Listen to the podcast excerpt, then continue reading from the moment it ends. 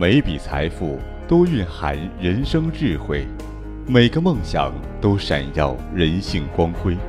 财富自由说为您讲述风云人物有喜有忧、有笑有泪的财富故事。财富自由说由好买财富出品。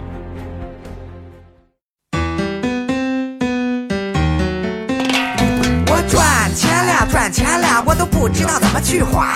我左手买个小猪妹，如果你有钱可以不用工作的话，你会去做什么？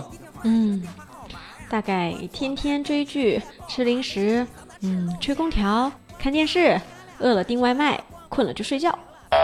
呃，真是猪一般的生活呀！有一个有钱人啊，他业余生活是相当之精彩，喂马、劈柴、周游世界。他是不是还去追小女朋友，做了碗笨笨的红烧肉，面朝大海，春暖花开？啊，原来你知道我说的是谁呀、只要跟娱乐圈沾边的，都逃不过我的法眼。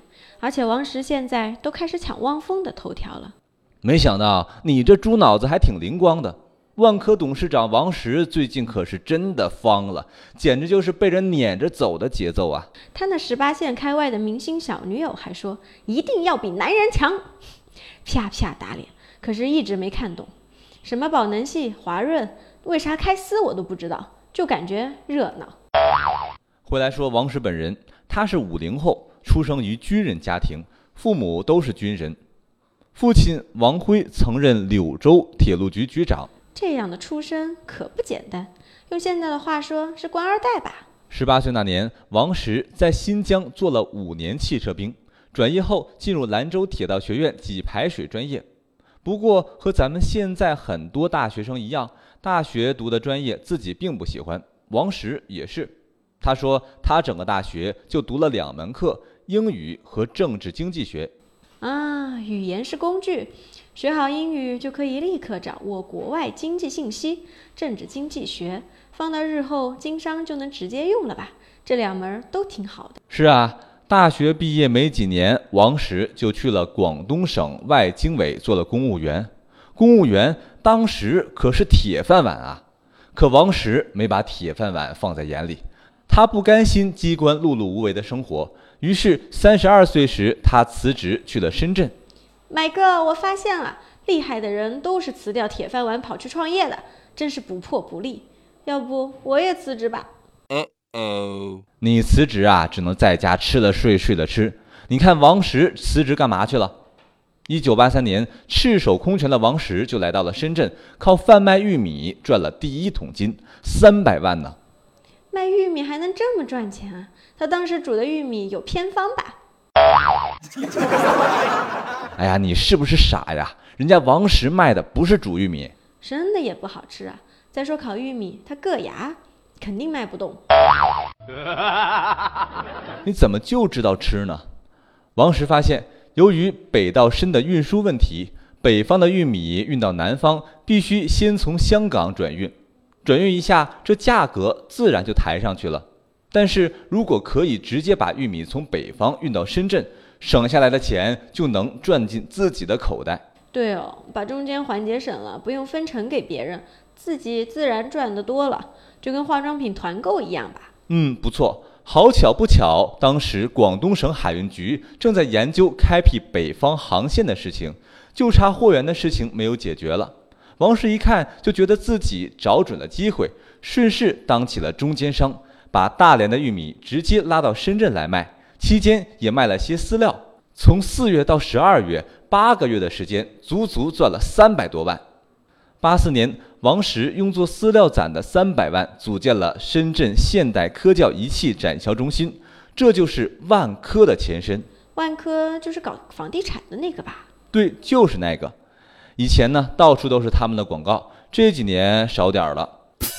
万科很厉害的，八零年代末进入房地产领域，一步一步成为了一家多元化商社，业务遍及贸易、零售、工业制造等领域。一九九二年，万科城市花园轰动全国，确立了房地产为中心的业务模式。当时，王石也和冯仑、胡宝森二人并称为“地产三剑客”。好梦幻的名字呀！王石这个人本身就有点英雄色彩。一九八九年初，万科完成股份化改造之际，王石居然放弃了分给他的股份。这是为什么呢？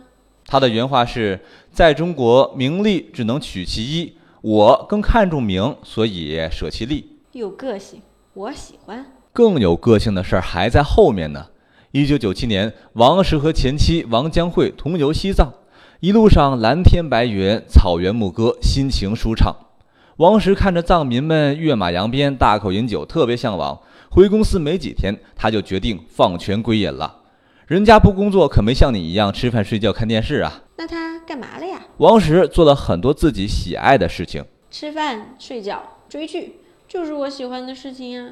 唉，跟猪说话好累呀。那你继续说吧。王石先是去探险了。一九九七年到二零零三年这五年时间，他前前后后登顶了十座高峰。零三年时，以业余登山员的身份登上了珠穆朗玛峰。你知道吗？当时十三亿中国人里面，成功登顶的也就十个人，王石算得上一个。哇，听上去好厉害的样子。王石说了，登山不是对大自然的征服，而是对人类自我的挑战。这是不是就叫站在巨人的肩膀上，高处不胜寒呢？一一年三月，六十岁的王石跑去美国哈佛留学，还发了好多微博呢。坦言自己越学习越感到无知。哦，他就是游学期间遇到那个女朋友了，然后就和自己老婆离婚了吧？呃，这个事儿我就不评价了。不过说不定人家是真爱呢。哎，反正他俩在一起后，王石没遇上啥好事吧？小猪妹啊，王石和宝能系这场争夺还没有定论。抛开他的个人生活，王石把万科管理的挺好。这人确实有两把刷子，不止两把。你看啊，王石其实挺会利用人脉，有才华有人脉，这些其实都是优势，用他们获得成功并不可耻。聪明人就是懂得利用这些优势，达到双赢。厉害的人之所以厉害，就在于他赢得比别人多一点。